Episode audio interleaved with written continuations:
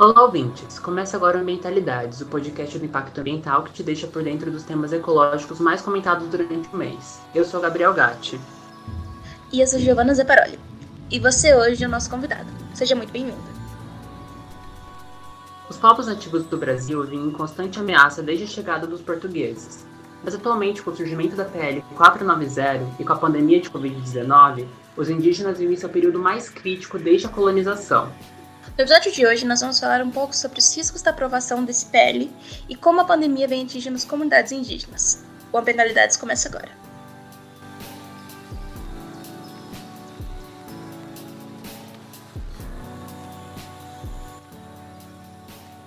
Abre aspas. Quando o português chegou, debaixo do muita chuva, vestiu o índio. Que pena.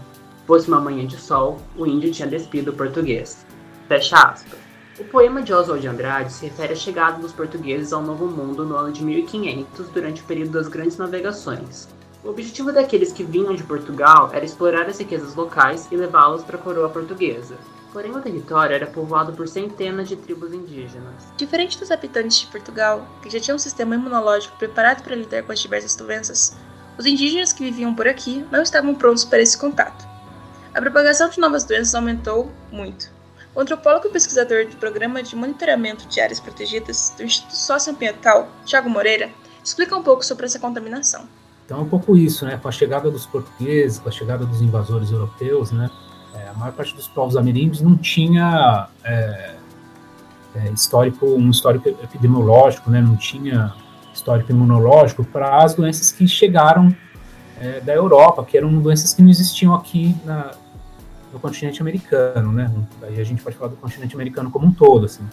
Vamos dizer assim, a América era uma espécie de paraíso, né? Porque do ponto de vista né, epidemiológico, assim, né? Porque existiam poucas doenças infecciosas é, nessa, regi nessa região do mundo. Né? As pessoas geralmente ficavam doentes aqui de verminose, coisas mais comuns e mais banais, assim, né? Essas doenças é, virológicas todas, né, varíola, né, sarampo, a gripe, né, eram doenças que eram inexistentes aqui. Chegada europeus, né, é, além do processo de, de, de escravização e de, de, violência direta, assim, né, a, houve a, essa questão das, das, das, grandes epidemias, né, que dizimaram povos, enfim, à medida que, que esses esses indígenas eram capturados por trabalho escravo, eles, eles morriam e eram capturados mais indígenas, a doença acabava se espalhando por outros grupos que estavam espalhados na floresta. Muitos desses grupos sobreviveram é, resistiram ao tempo porque eles, porque eles buscaram isolamento, conseguiram enxergar essa situação e buscaram se afastar do contato com, com os portugueses ou com os, com os europeus e com, os, e com aqueles que, que haviam tido contato com eles também, né? É, vamos dizer assim, isso foi a primeira, o primeiro grande isolamento social que a gente tem aí na, na, na história né, do nosso continente, aí, na história das, dos, dos povos indígenas. Além do extermínio por conta das doenças, houve outros fatores que se agravaram o genocídio indígena no Brasil. Os portugueses agiram de forma muito violenta com os povos nativos para conseguir extrair os recursos naturais do Brasil. Ainda houve um genocídio cultural provocado pela catequização, Segundo a Fundação Nacional do Índio, a FUNAI, a população indígena em 1500 era de aproximadamente 3 milhões de habitantes. Já em 1650, as populações nativas foram resumidas a 700 mil, chegando no ano de 1957 com apenas 70 mil indígenas. No entanto, o último censo realizado pelo Instituto Brasileiro de Geografia e Estatística, IBGE, de 2010, foi registrado um aumento das populações indígenas, chegando a 896.900 indígenas. O estudo também encontrou que o Brasil é composto por 350 indígenas e 274 línguas diferentes. Esse aumento populacional ocorreu em grande parte pela conquista da Constituição Federal de 1988. A partir dela, as terras indígenas foram consideradas como direito originário dos povos nativos, isto é, antecedem a criação do Estado. Desse modo, as terras protegidas eram destinadas à posse permanente dos indígenas com desfrute exclusivo das riquezas do local. A Constituição de 1978 auxiliou na perpetuação dos povos indígenas durante várias décadas mas agora está ameaçado com a possibilidade da aprovação do projeto de lei 490, que irá tirar o direito indígena de ter suas terras protegidas pelo Código Civil. Esse é um dos períodos mais críticos para os povos nativos desde o período da colonização.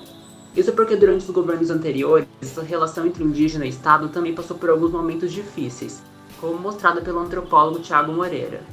Tanto as, as áreas protegidas, né, as unidades de conservação, como as terras indígenas, elas sempre viveram sob fogo cruzado. Assim, nunca foi fácil a manutenção dessas, dessas áreas, a proteção, né, o, os diferentes governos, né, se a gente pegar período pós-constituição, né, Fernando Collor, Itamar, Fernando Henrique, Lula, Dilma, né, esses governos todos tiveram um papel importante na, na consolidação, na, na, na, instalação de unidades de conservação, na, no reconhecimento de territórios indígenas, mas, por outro lado, sempre houve falhas graves na, na, promoção dos direitos indígenas e também na promoção do meio ambiente. A gente sabe que né, é, esse, esse problema não é um, é um, problema que se arrasta já de, de muito tempo, né, a questão do desmatamento, a questão do, do reconhecimento das terras indígenas, né, existem grandes pendências no reconhecimento dos territórios é, dos povos indígenas. Né. A gente pode dizer assim que, se a gente pegar a Amazônia, né, que é uma área que tem relativamente menos pressão ocupação, né, uma área menos ocupada. Na região amazônica, boa parte das terras indígenas já foram reconhecidas.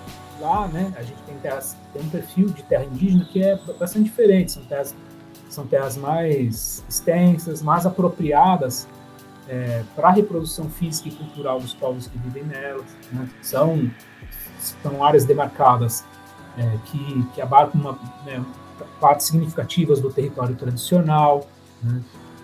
É, só que se a gente sai da Amazônia, que é onde está 45%, 46% da população indígena do Brasil, quer dizer, a população está distribuída mais ou menos igual. Só que fora da Amazônia, a gente tem é, muito pouco terra indígena, muito pouco terra indígena é, reconhecida. Então, as terras indígenas fora da Amazônia, elas vivem um processo de superpopulação. Né? Elas não são terras que são suficientes para a reprodução daqueles grupos. E muitas vezes é, existe diferentes povos dentro de uma mesma terra, é, vivendo dentro de uma mesma terra. Né? Quer dizer, então isso quer dizer, esse foi um problema, o reconhecimento das terras indígenas fora da Amazônia foi um problema que foi sendo arrastado né, desde o início, né, desde antes da Constituição, depois da Constituição, foi sempre deixando para o próximo, né? É, e sempre foi reconhecido o que foi mais fácil, que era na Amazônia, onde você já tinha grandes áreas públicas, e boa parte dessas terras indígenas dentro dessas áreas públicas. Né? É, isso sempre gerou muito conflito, o Estado tentando minimizar, minimizar o conflito, tentando iniciar o estudo dessas terras, mas sempre demorando muito. A preocupação com os nativos começou a ser levada em conta por volta do ano de 1910, quando o Serviço de Produção Indígena foi criado. O programa tinha como objetivo prestar assistência aos povos nativos brasileiros, incluindo serviços de saúde e sociais. Entretanto, por mais que o programa estivesse ligado com a proteção dos indivíduos, também fazia deles uma patronização próxima ao homem branco, matando assim a cultura dos, dos povos pouco a pouco. Foi por volta dos anos 1940 e 1950 que a questão das terras foi levantada, tendo sertanistas e antropólogos se juntando à causa, com o objetivo de proteger os povos da violência e ajudar na regulamentação do uso de suas terras. Terras as quais têm sido exploradas e roubadas desde a colonização do século XVI. Um exemplo da regulamentação do uso de terras é a exploração com Cador Xingu, organizada pelos irmãos Vilas Boa na década de 40, que tardiamente culminou na criação do Parque Nacional de Xingu em 1961. Essas expedições, no entanto, faziam com que as terras indígenas se tornassem isoladas, e, como efeito colateral, tentava preparar uma política de pacificação, abrindo assim um caminho para a interiorização capitalista. Avançando alguns anos para dentro da ditadura militar, no ano de 1967, a FUNAI foi criada. Sua criação havia sido feita como resposta a escândalos de corrupção, problemas de terras e renda, além de denúncias de violação dos direitos humanos. Mesmo com a censura correndo solta por meio da ditadura, as questões indígenas ainda permaneciam presentes e fortes. Um dos casos que pode ser citado da época foi a do povo Aimiri Troari, que iam contra a construção da BR-174. Essa rodovia possuía a intenção de conectar o norte do país com o resto dele. No entanto, trazia consequências para, ao menos, 29 grupos indígenas, sendo 11 deles comunidades isoladas. Além desse caso específico, outras ocorrências como a construção das hidrelétricas de Itaipu e Tucuruí, construção de mais rodovias como a BR-175, BR-210 e BR-163 e até a Transamazônica, que fazia parte do PIN, Programa de Integração Nacional, coordenado pelo presidente Emílio Médici, fizeram com que tribos indígenas fossem expulsas de suas terras natais e até mesmo mortas. Segundo o Tribunal da Verdade, é bolado que houveram mortes em conflitos, em remoções forçadas, em triste abastecimento e até epidemias introduzidas propositalmente nos povos indígenas, além de episódios de bombardeios, chacinas e destruição de lugares sagrados. A maior parte desses planos era voltada ao controle das terras desses povos. Um exemplo que pode ser frisado é o caso do interior da Bahia, onde uma comunidade pataxó teve varíola inoculada em seus membros. Os casos de violência e quebra dos direitos humanos da comunidade indígena foi levado para o Quarto Tribunal Russell, em 1965, que ocorreu na Holanda. O resultado desse processo judicial foi que o governo era o culpado, já que este instaurou um programa global conscientemente genocida e etnocida na vida daqueles povos. Durante aquela época, também era comum comentários racistas voltados a estes povos, como, por exemplo, a citação do superintendente da FUNAI em 72, Smart Araújo, de que, abre aspas, integrado é aquele que se converte em mão de obra, fecha aspas. Outros fatos desumanos que podem ser citados durante a ditadura militar são a presença de cadeias clandestinas e reformatórios agrícolas indígenas, onde ocorriam prisões sem motivos e até mesmo torturas aos que eram levados até lá. Suma, a ditadura militar levou milhares de indígenas. Isso é confirmado com a pesquisa de Darcy Ribeiro, antropólogo que estimulou que no espaço de oito anos, de 1960 a 1968, houve uma queda de 100 mil pessoas associadas à SPI, enquanto a Comissão da Verdade presume que por volta de 8 mil indígenas tenham sido mortos entre o período de 1946 a 1988. Seguindo adiante, os governos que vieram após a ditadura tentaram, de certa forma, mudar a imagem ruim de que esse período histórico havia causado. Mesmo que em menor escala, durante o governo de José Sarney, 1975 a 1990, do partido do MDB, a FUNAI disponibilizou áreas de mineração em campos indígenas, fazendo com que vários povos fossem prejudicados. Os Yanomami, por exemplo, tiveram uma perda de 2 mil indígenas que morreram pela presença carimpeira na área. Em 1978, além de seu governo, é instituído que houvesse a demarcação das áreas indígenas com a inclusão dos artigos 231, 232, 210 e 215 na Constituição. No governo seguinte de Fernando Collor de Mello, era estimado que houvesse por volta de 255 e 180 línguas diferentes. O impeachment de Fernando Collor, seu vice Tamar Franco assumiu e continuou com sua política de homologação de terras indígenas tendo por volta de 147 terras homologadas no período de oito anos. Durante a presença de Fernando Henrique Cardoso, do PSDB, seu mandato foi marcado por violência, além das agressões já conhecidas. Processos como a retirada e venda de culturas sanguíneas de povos indígenas começou a ser presenciado, além da perspectiva de 758 terras indígenas, sendo apenas 237 demarcadas até o ano de 2004. Ainda em mandato, por volta de 323 indígenas cometeram suicídio, 167 povos sofreram de tentativas de assassinatos e mais de 10 mil foram ameaçados do mesmo, totalizando por volta de 499 indígenas mortos em 8 anos de governo. Isso sem contar com as causas naturais, doenças, desnutrição, acidentes de trânsito, etc. Ao mesmo passo que foi um alvo grande de tragédias, o governo de FHC forneceu um novo sistema de saúde e serviços aos povos indígenas, além de homologar 108 das terras restantes. No governo de Luiz Inácio Lula da Silva, PT, pouca coisa foi feita. Sua taxa de homologação de terras foi por volta de 88 terras em 8 anos, tendo em média determinado 5,1 milhões de hectares. Além disso, em seu governo, foram aceitas medidas que colaboraram com madeireiros e mineradores. Por fim, também seu mandato de 2003 e 2010, início da presidente Dilma Rousseff de 2011 e 2016, por volta de 560 índios foram mortos, tendo assim um aumento de 560% desde o governo de FHC. Ainda no assunto da ex-presidente Dilma, ela e seu vice, que chegou a assumir após o impeachment em 2016, Michel Temer, do MDB, foram o governo que menos homologou terras, tendo a distribuição de 21 por 0. Durante o governo Temer, foram aprovadas 19 novas restrições para que terras pudessem ser homologadas, as quais retiraram os direitos de indígenas à consulta prévia sobre seus projetos de interesse público.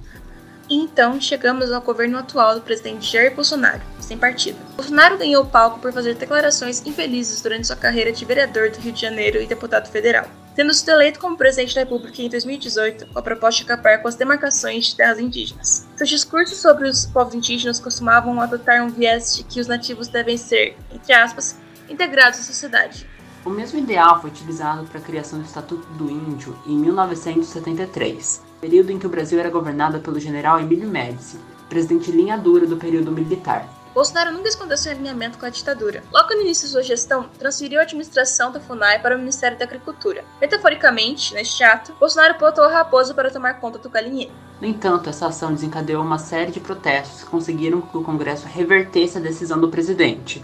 Mas mesmo com algumas vontades contrariadas, isso não impediu com que Bolsonaro seguisse com a proposta de deslegitimar as áreas de proteção. O presidente nomeou Marcelo Xavier para a liderança da FUNAI, um profissional que defende os interesses da bancada ruralista. Essa nova liderança fez com que a Fundação do Índio adotasse medidas precipitadas durante a pandemia de Covid-19, como ressalta Tiago Moreira. Eu acho que a FUNAI sempre foi um órgão bastante precário no sentido de faltar pessoal e de faltar recursos. Muito, muito pouca atenção foi dada à FUNAI é, desde, desde a sua criação, né? É, sempre foi um órgão ali criado para lidar com uma situação, mas nunca capacitado para enfrentar enfrentar a situação de fato, né, que é a proteção, proteção e desenvolvimento é, é, social sustentável das comunidades indígenas. Né. Hoje, hoje a gente vê a FUNAI com uma, uma postura é, bastante contraditória, que é uma postura anti-indígena, né, advogando interesses é, de, de, grandes fazendeiros, de, de, pessoas mal intencionadas do, do agronegócio, né, pessoas que, tão, que têm histórico de de invasão de terras indígenas, de apropriação, de violência contra os povos indígenas. Essas pessoas estão dentro da FUNAI ou estão sendo acobertadas pela FUNAI. Né? E no caso da pandemia do coronavírus, né, não foi diferente. Né? É, a FUNAI falhou na instalação das barreiras sanitárias. Né? É, a, articulação dos povos indígenas do Brasil entrou com uma ação de descumprimento fundamental, que é a DPF 709, é, questionando o governo brasileiro no STF por, por não estar tá cumprindo a, a, proteção dos povos indígenas em relação à pandemia. Né? É, o ministro Barroso ele determinou que, que, a, que, o, que o governo federal instalasse barreiras sanitárias e a, a FUNAI foi um dos órgãos que ficou responsável pela instalação dessas barreiras sanitárias é, nas terras indígenas, principalmente aquelas que poderiam ter mais problemas. A FUNAI falhou na, na falhou mais de uma vez na instalação dessas barreiras, inclusive é, listando barreiras é, que os próprios indígenas haviam, haviam feito e, falando que foi ela que tinha é, constituído essas barreiras sanitárias. Né? Então, é, uma, uma, completa. Se a FUNAI não, não existisse nesse momento, talvez fosse melhor.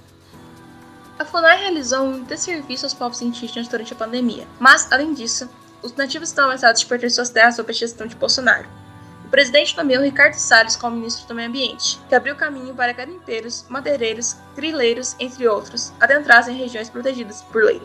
Entre agosto de 2018 e julho de 2019, os territórios indígenas tiveram mais de 423 quilômetros quadrados desmatados. Além disso, houve um aumento de 150% na invasão de terras após a eleição de Bolsonaro. Tiago Moreira explica essa situação complicada na qual os povos indígenas se encontram.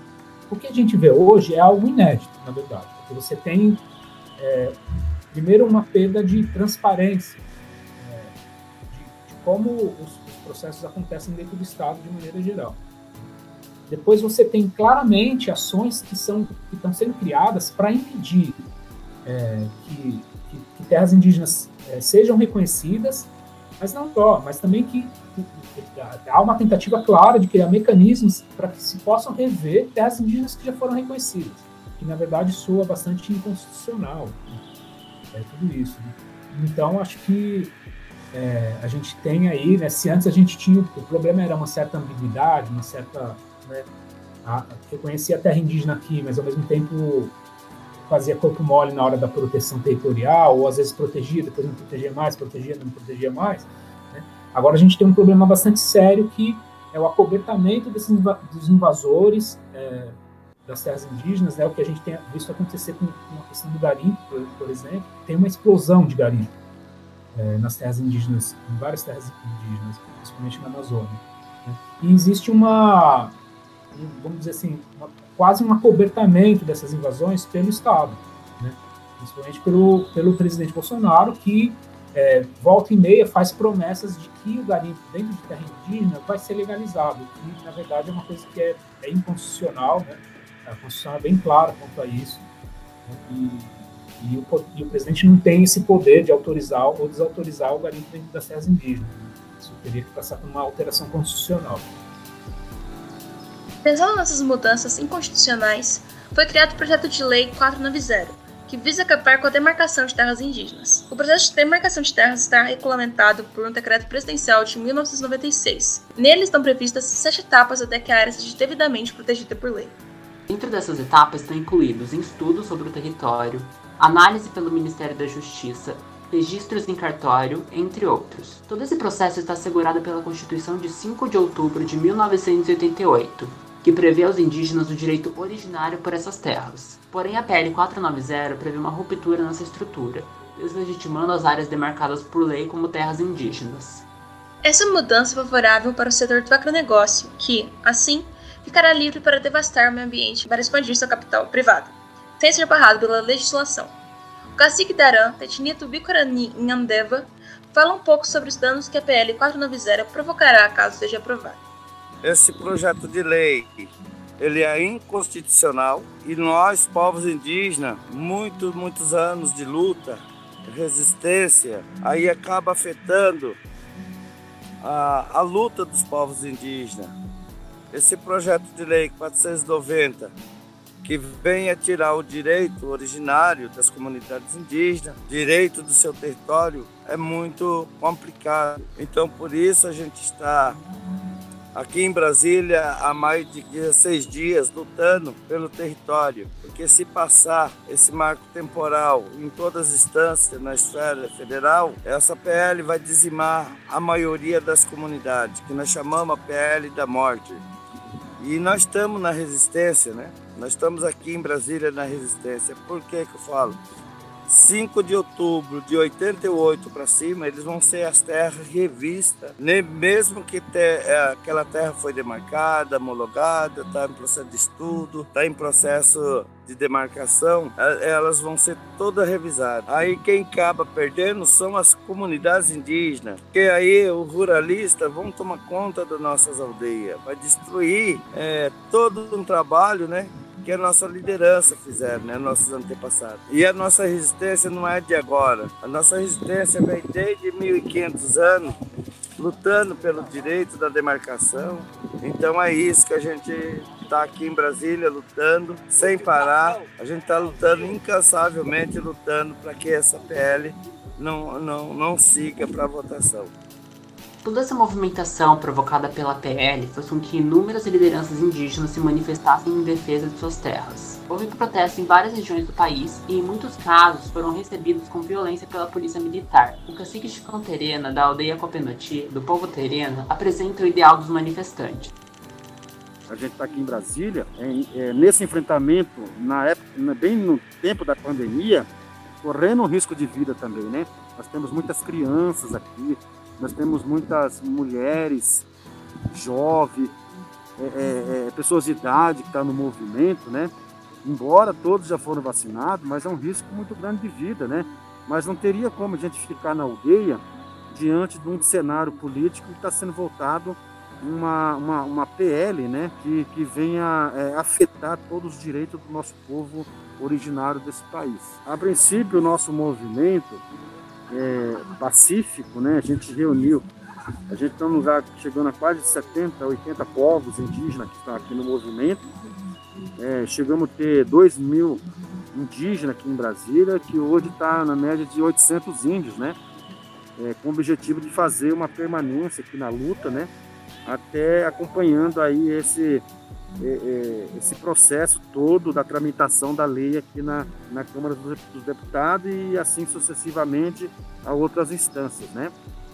Ainda, no meio de todo esse caos em que os indígenas correm o risco de perder suas terras, vem uma ameaça que está tirando a vida de muitos deles. A pandemia do coronavírus, que atingiu duramente o país inteiro, é uma grande ameaça para os povos nativos. Como já discutido anteriormente, as doenças trazidas pelos portugueses foram apenas o começo dos desastres que eles geraram para as comunidades indígenas. Já naquela época, doenças como varíola, gripe e outros vírus atacavam mais fortemente os indígenas. já que estes possuíam um sistema imunológico diferente dos colonizadores. Vários morreram contrair tais doenças, as quais não possuíam maneiras de combater.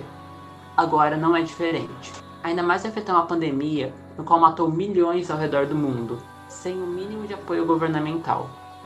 Durante a pandemia de Covid-19, várias ações e negligências levaram a um número alarmante de mortes em caso da doença, como por exemplo a suspensão das ações assistenciais pela FUNAI. Essa ação, por si só, causou com que a violência e desnutrição aumentassem, fazendo com que a vulnerabilidade ao vírus se tornasse maior. Ainda durante esse período, casos de invasões de garimpeiros e madeireiros se tornaram mais frequentes.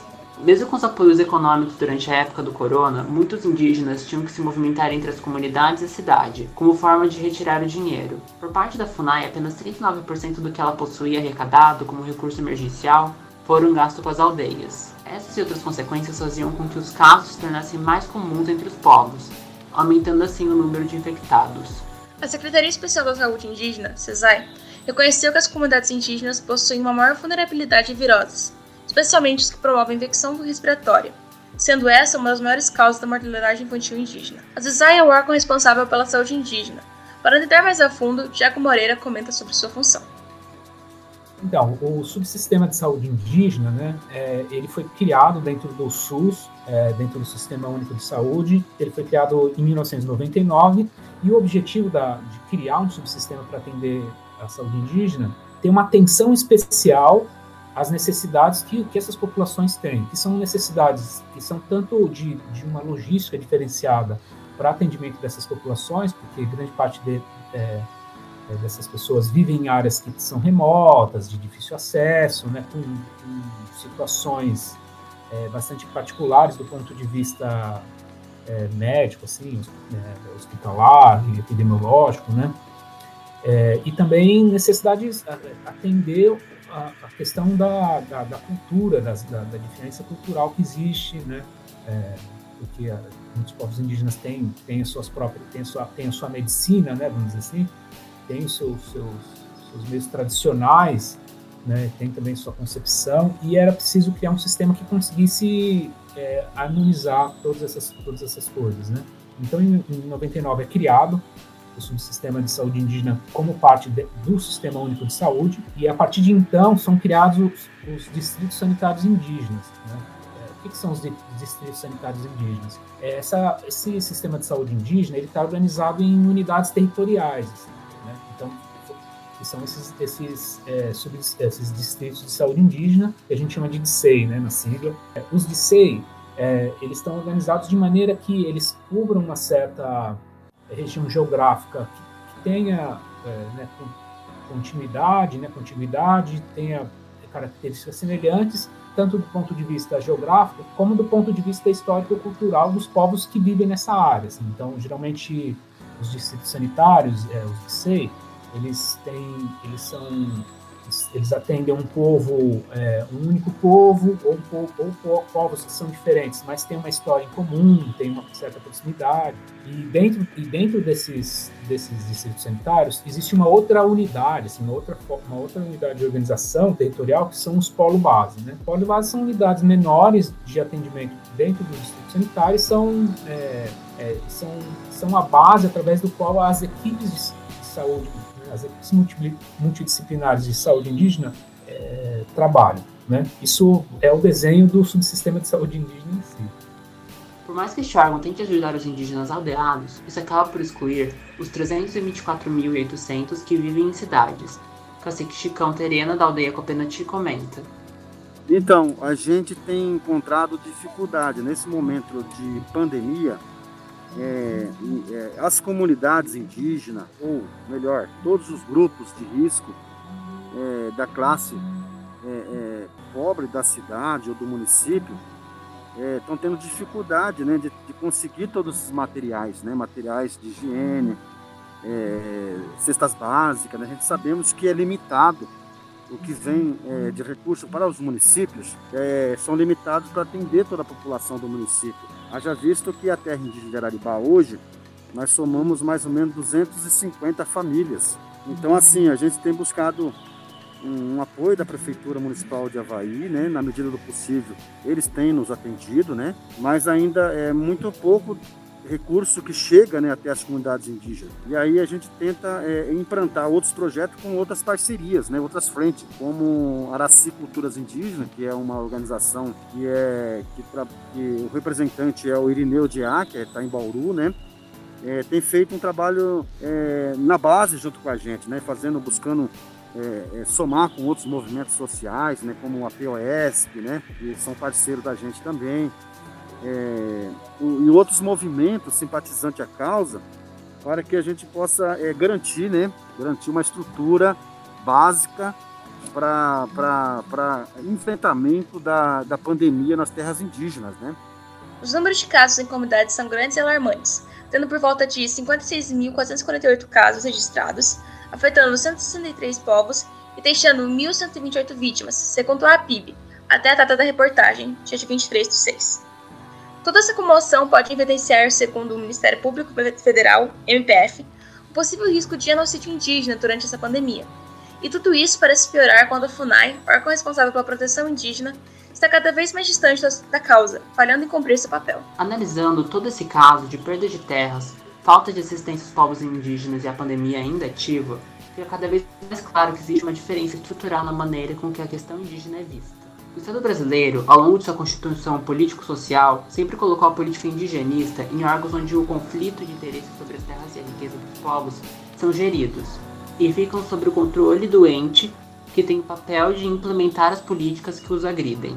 Isso só se comprova ainda mais quando o Brasil foi citado pela primeira vez pelo Conselho de Direitos Humanos da ONU, na qual o governo de Bolsonaro, acusado por omissões e enfraquecimentos da fiscalização, é posto como um possível risco de genocídio dos povos indígenas. O dia de chuva, dito por Oso de Andrade, abriu caminho para um desastre gigantesco que dizimou milhares de indígenas. E apesar de muitas conquistas terem sido alcançadas de 1500 para cá, os povos nativos estão vivendo um dos períodos mais críticos desde a colonização. O próprio ex-diretor da FUNAI, Sidney Possuelo, já frisou de que esse é um dos momentos mais perigosos para os indígenas. Os nativos estão ameaçados de perder suas terras e sua cultura, ao mesmo tempo que sofrem com a gestão liviana do Estado com a maior pandemia do século XXI. O cacique Daran propõe uma reflexão na hora do voto e sugere uma união de forças para lançar um candidato indígena para as eleições de 2022. Essa eleição a gente vai ter que rever muitos partidos que votaram contra as comunidades indígenas. A gente vai ter que fazer uma avaliação, tá? E essa avaliação tem que valer para o território brasileiro todo. É que a gente está discutindo agora no plenário sobre essa questão, né? porque é só na hora do voto que lembra das comunidades indígenas. Na hora de apoiar, eles não apoiam nossas comunidades indígenas. Eles vêm tudo para cima para massacrar, para dizimar nossa comunidade. E o retrocesso ainda, né? Das terras indígenas, retrocesso da luta, retrocesso de tudo, né? Então é complicado. Olha, a eleição é, 2022 a gente está dialogando com toda a comunidade, todo cacique que apoie a candidatura de um indígena para sair em todos os estados. E a comunidade apoiar, não só a comunidade, nossos irmãos do movimento, né, dos ativistas que aderem à causa indígena, seria muito importante levar essa mensagem para eles, né, para ajudar que elege a liderança para vir para dentro dessa casa e mostrar o respeito do Brasil, né? Voltar esse respeito do Brasil. O Brasil, ela está sendo desrespeitada, está sendo rasgada a Constituição Federal. Isso nós não podemos deixar. E dentro dessa questão também ainda, ainda cabe também que nós, povos indígenas, tem condições de eleger indígena para assumir o cargo aí dentro da esfera federal. Portanto, é, eu peço né, para os nossos amigos ativistas, para os nossos amigos é, do movimento, venha junto com a gente, fortalece o nome do cacique, fortalece o nome da liderança, para que a gente possa atingir mais, é, uma expressão bem grande, né? explosiva, vamos dizer assim, para que o índio seja eleito para defender não só o povo indígena, mas com a sociedade é, quando fala das minorias, né? Para a gente defender esse lado, esse povo, né? Que luta, que faz protesto, que não corre, né? Da, da sua luta. Então é isso. É necessário que haja uma mudança de hábitos leis e conscientização para que problemas ainda maiores não ocorram, para que se haja esperança ao invés do medo. Mas por enquanto ficamos com a citação de Juliana Vieira dos Santos, advogada e uma das autoras da representação do caso indígena. Abre aspas.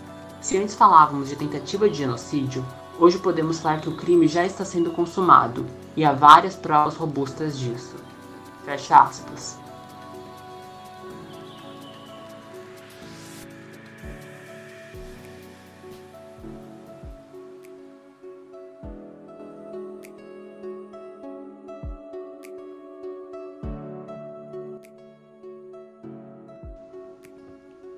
Olá! Começamos o Giro Ambientalidades deste episódio com a notícia da demissão do ministro do Meio Ambiente, Ricardo Salles. O ex-ministro pediu demissão no último dia 23 de junho. Em dois anos e seis meses à frente do Ministério do Meio Ambiente, Salles teve uma gestão marcada por diversas crises, com parlamentares, organizações não governamentais, as ONGs e países estrangeiros. O ex-ministro também enfrenta um processo no Supremo Tribunal Federal, o STF, em que é acusado de relação com esquema de desvio de madeira ilegal. Salles ficou conhecido como o ministro que queria, abre aspas, passar a boiada, fecha aspas, em meio à pandemia de Covid-19. Com a saída de Ricardo Salles, assumiu o Ministério do Meio Ambiente o ex-secretário da Amazônia e Serviços Ambientais, Joaquim Álvaro Pereira Leite.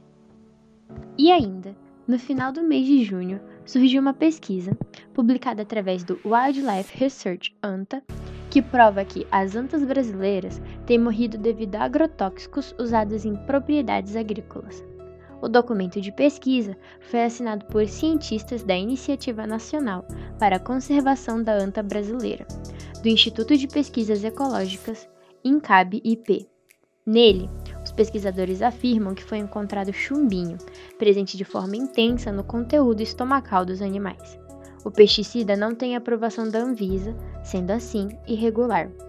Na terça-feira, dia 6, a Comissão de Meio Ambiente e Desenvolvimento Sustentável aprovou previamente o projeto de lei que permite policiais no Sistema Nacional do Meio Ambiente, o SISNAMA. A PL irá permitir policiais, bombeiros militares, além de agentes de capitanias dos portos da Marinha do Brasil, preencher autos de infração ambiental. O projeto foi iniciado por Jair Messias Bolsonaro, sem partido, quando ainda era deputado, e foi trazido à tona novamente pelo Coronel Tadeu, PSL de São Paulo. Esses foram alguns destaques do Giro Ambientalidades. Para mais informações, acesse o nosso site impactounesp.com.br eu sou Leonardo Scramin. E eu sou Ana Nóbrega.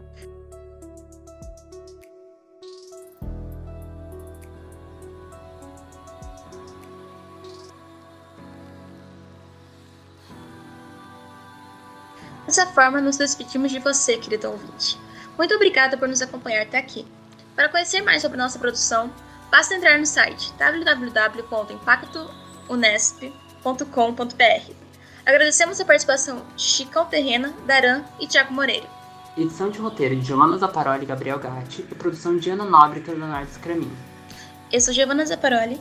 E eu sou Gabriel Gatti. Acompanhe nosso site Instagram, ImpactoNesp, para mais informações sobre sustentabilidade e ambiente. Até a próxima. Até a próxima.